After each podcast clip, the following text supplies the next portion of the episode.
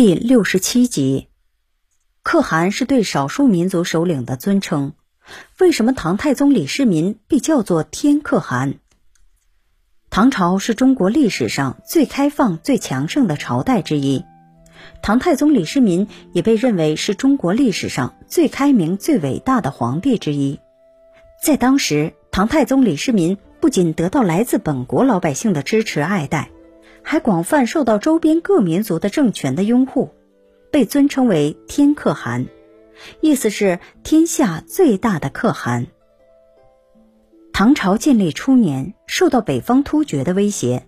公元六二七年，唐太宗刚登基不久，东突厥的颉利可汗就率军进犯，直逼唐朝京城长安。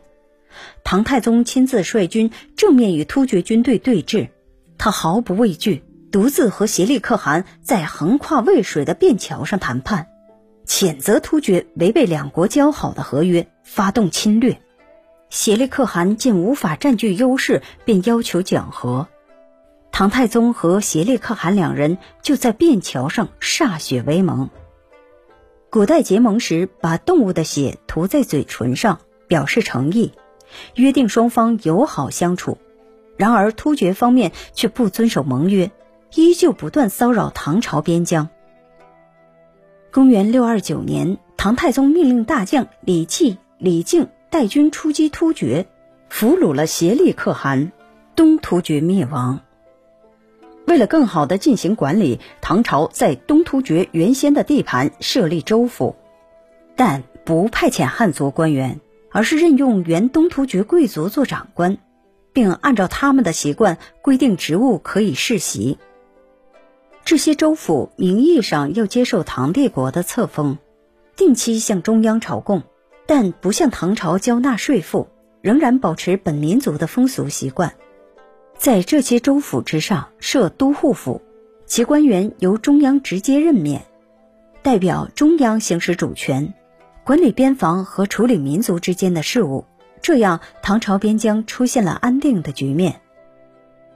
打败东突厥后，唐朝的威望得到很大提高。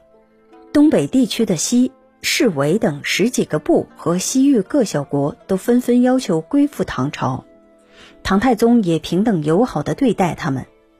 为了营造和平稳定的周边环境，唐太宗大力推行和亲政策，先后把皇室公主嫁给薛延陀、吐谷浑、吐蕃、突厥等民族政权首领。有效加强了与各民族的交流联系，避免了不必要的战乱。公元六三零年，西域和北方的各民族首领来到长安，推举唐太宗为各族共同的首领天可汗，表达对唐太宗的尊敬和爱戴。